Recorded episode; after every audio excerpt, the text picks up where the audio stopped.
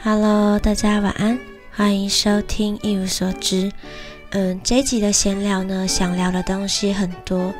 我确诊的时候，喉咙真的是痛到完全吃不下任何东西，所以我觉得我应该有瘦。但今天呢，真的蛮多东西要说的，所以我们可以改天再闲聊。那趁着这几天在家里看了很多文献，觉得很多收获，而且呢，最近有几个展览，也很想要。跟大家聊聊我的看法，不过，嗯，喉咙真的不太好，加上今天真的蛮多东西的，所以我们改天再聊。那上一期呢提到的人间乐园，概略的叙述了一下波西矛盾的地方，在新教与传统教会之间呢，他在处在一个转折的点上，所以在他的画中。我们可以看见他对于整个宗教的看法游走于一个灰色地带，一面满足当时教会对于画作的规定，一面呢又在细节之处展现他的不满。那当时的教会对于画作的规范，如同白色恐怖时期对于出版的严格要求，所以呢，波西只能透过各种隐晦的方式展现他的不悦，比如说。他常常将画中的恶魔或是比较邪恶的角色穿着那个教会服饰的样子，这也是一种他对于教会的批判。不过，因为他并没有嗯明说，所以在当代还算是正统的画家。那上次提到的这个人间乐园呢，合起来与摊开来的相互呼应性，今天我们就要摊开这幅画。这幅呢，关于天堂、人间、地狱的画作，人类对于死后、未来这些看不到的东西，本来就有很多的想象了。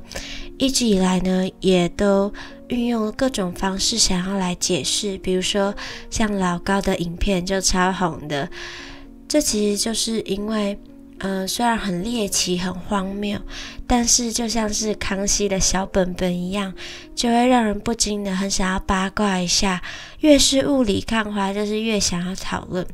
那所以今天呢，我们可以透过波西的画作来一窥五百年前的人类对于这个世界、对于这些天堂、地狱、未来是如何想象的。好，那因为我喉咙还没有全好，所以大家也多多包涵。那这幅画呢，在当时哦，也是讨论度很高的，因为它光是在造型上就满足了基督三位一体的概念，而且摊开来之后呢，也十分精彩。因为是宗教艺术，所以呢，所有的细节都有它特定要传达的意思，这很重要，因为。这个在宗教艺术当中是非常重要的特色，他们会将很多寓意呢藏在画中各个角落。那摊开来呢，从左手边到右手边，分别是亚当夏娃的伊甸园，然后人间跟地狱。那我们可以三幅先一起看，你会发现很多奇怪而矛盾的地方。比如说，为什么呢？这个左边这里。不是画圣父的形象来介绍亚当夏娃认识，而是画耶稣圣子的这个样子。还有呢，为什么人间可以过得这么欢乐？在亚当夏娃出伊甸园后，人间城市的这些后代人类不是应该要受苦吗？以及如果中间这幅画想要画的是人类犯下色欲、贪婪这些罪行？那为什么最后一幅这个地狱对应到的处罚都与这些无关？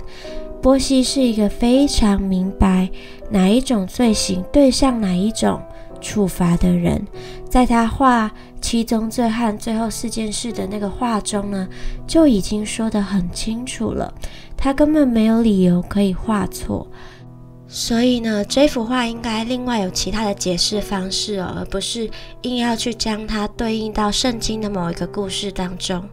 那波西呢，真的是一个脑洞大开的画家，就连厉害的图像学家呢，看到他的作品都非常的头痛。这里呢，我分享的是我觉得最能够说服我，而且也是以我对波西的了解所选择的一个解释的方式，如同上一集所说的，我真的觉得。嗯，波西选择了画出炼金术的过程，来呈现他对异教以及基督之间的这个矛盾感。那炼金术在当时哦，是一门大胆结合基督与异教学说的一门学学说，而且呢，特别流行于当代。炼金术虽然说就是非常的荒谬，上一集还有之前都有提过，但是呢。炼金术相关的书籍，只有在接受高等教育后才能勉强读懂，所以并不是一个随便的知识。那这里呢，也可以推荐真的有兴趣的朋友呢，去拜读米歇尔迈尔的两本书等等。我后面也会引用书中的一些图画来做对照。那这两本书呢的书名是拉丁文的样子，所以我就放在资讯栏，大家可以自己去搜寻。那 Atalanta 那一本呢，是一本呃 emblem book，就是中文有点哦，中文就应该是象征书或是寓意书的样子。比较不是着重在步骤，但是还是会知道它大概到哪一个环节。那里面有一些景语，有配乐。我现在正就是正在看当中，还没有看完。那另外一本呢，英文名字呢叫做《The Golden Triple》。这本呢就真的蛮重要的，它是在那个 Atalanta 之后出的，完完全全就是一本在介绍炼金术过程的书籍。那里面呢也有引用一些文献，还有插图。其实迈尔他有出过很多炼金术相关的书籍，但是我看了一下，觉得这两本应该是最值得一看的两本书。嗯，他是德国炼金术研究非常厉害的学者，当然这不是他的本业，只是他出版的书籍绝对是研究炼金术，嗯，一定要看的书。那这这幅画中呢，超多跟这两本书里面插图雷同的地方，刚刚有放在荧幕给大家看，大家可以自己体会一下。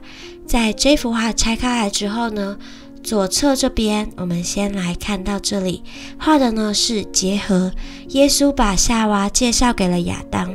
这不只是两个人情爱哦，而是呢隐喻化学元素结合在一起的过程。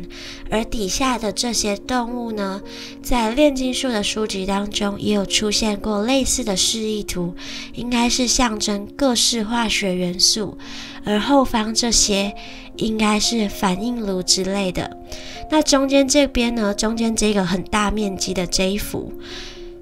这里呢，这幅画的中间这里有一个圆环，然后很多动物啊围圈圈，美女在这个池里沐浴。这个场景呢，专家们也没有太肯定的解释。不过呢，应该是化学元素在反应中，而画中那些球形啊、三角形，还有前面这种橘色，然后开一个拱门的这个不知道在干嘛的这些建筑物。刚刚应该也有发现，跟炼金术书本里的插图有重叠的地方，就是那些仪器、各式反应炉等等的。而最后这一幅呢，则是运用了一些拟人法，就是这个地狱，整幅画以黑色调为主的这一个。那把液体呢，在高温中滋滋作响的那个声音，当做是阴间的音乐；而元素受到折磨之后，在刑具上哀嚎。他们不会像神学家所述的地狱哦，永远被禁锢在其中。这只是暂时的反应过程，而在几周的磨练之后呢，他们就会换上新的样貌，重获新生。所以这也就呼应到上一期。合起来之后，波西画的那个球体，这个炼就是炼金完之后呢，还是炼金前，就留给各位自行来填答。这幅画呢，涵盖了开始，也象征终结。那有一个说法呢，就是委托波西作画的这个人呢，应该是熟知或者是热爱炼金术的。当时呢，炼金术并不那么公开，大多会使用像这样隐喻的模式来呈现。这有一个很实际的原因，就是如果人人都随便招摇撞骗炼金术可以炼出真金的话。那真的贵金属就会贬值，市场的价格呢也就会因此而大乱而没有判准了。而且这门学说会需要蒙上一层神秘感的另外一个很重要的原因，就是说白了，根本就练不出真经。所以在这幅画中，波西也间接的告诉你了，无论你开合这一幅画多少次，都不会看见真的金子出现在这幅画当中，只有制作的过程，而没有真正的产物。所以委托人真的是找对人了。我觉得波西呢，在很多细节上面呢，是连当代达文西都没有办法超越的。那最后呢，我想要补充一下，就像是上集提到的，波西是有帮手的，他开的是一个画坊，所以画坊里面是有其他员工的。那他的画作呢？就让后世的学者很困扰，很难判定哪些是出自于他的手，也很难，就有一些作品根本就没有办法确定是不是他的，而且他的作品品质呢也比较不稳定，所以波西实际上的画作可能比我们现在知道的来得多，或者是更少，已经不可考了。这个是我上一期没有补充到的，那。这一期就差不多到这里哦，嗯，大家晚安，希望你们这一周工作都能够顺顺利利。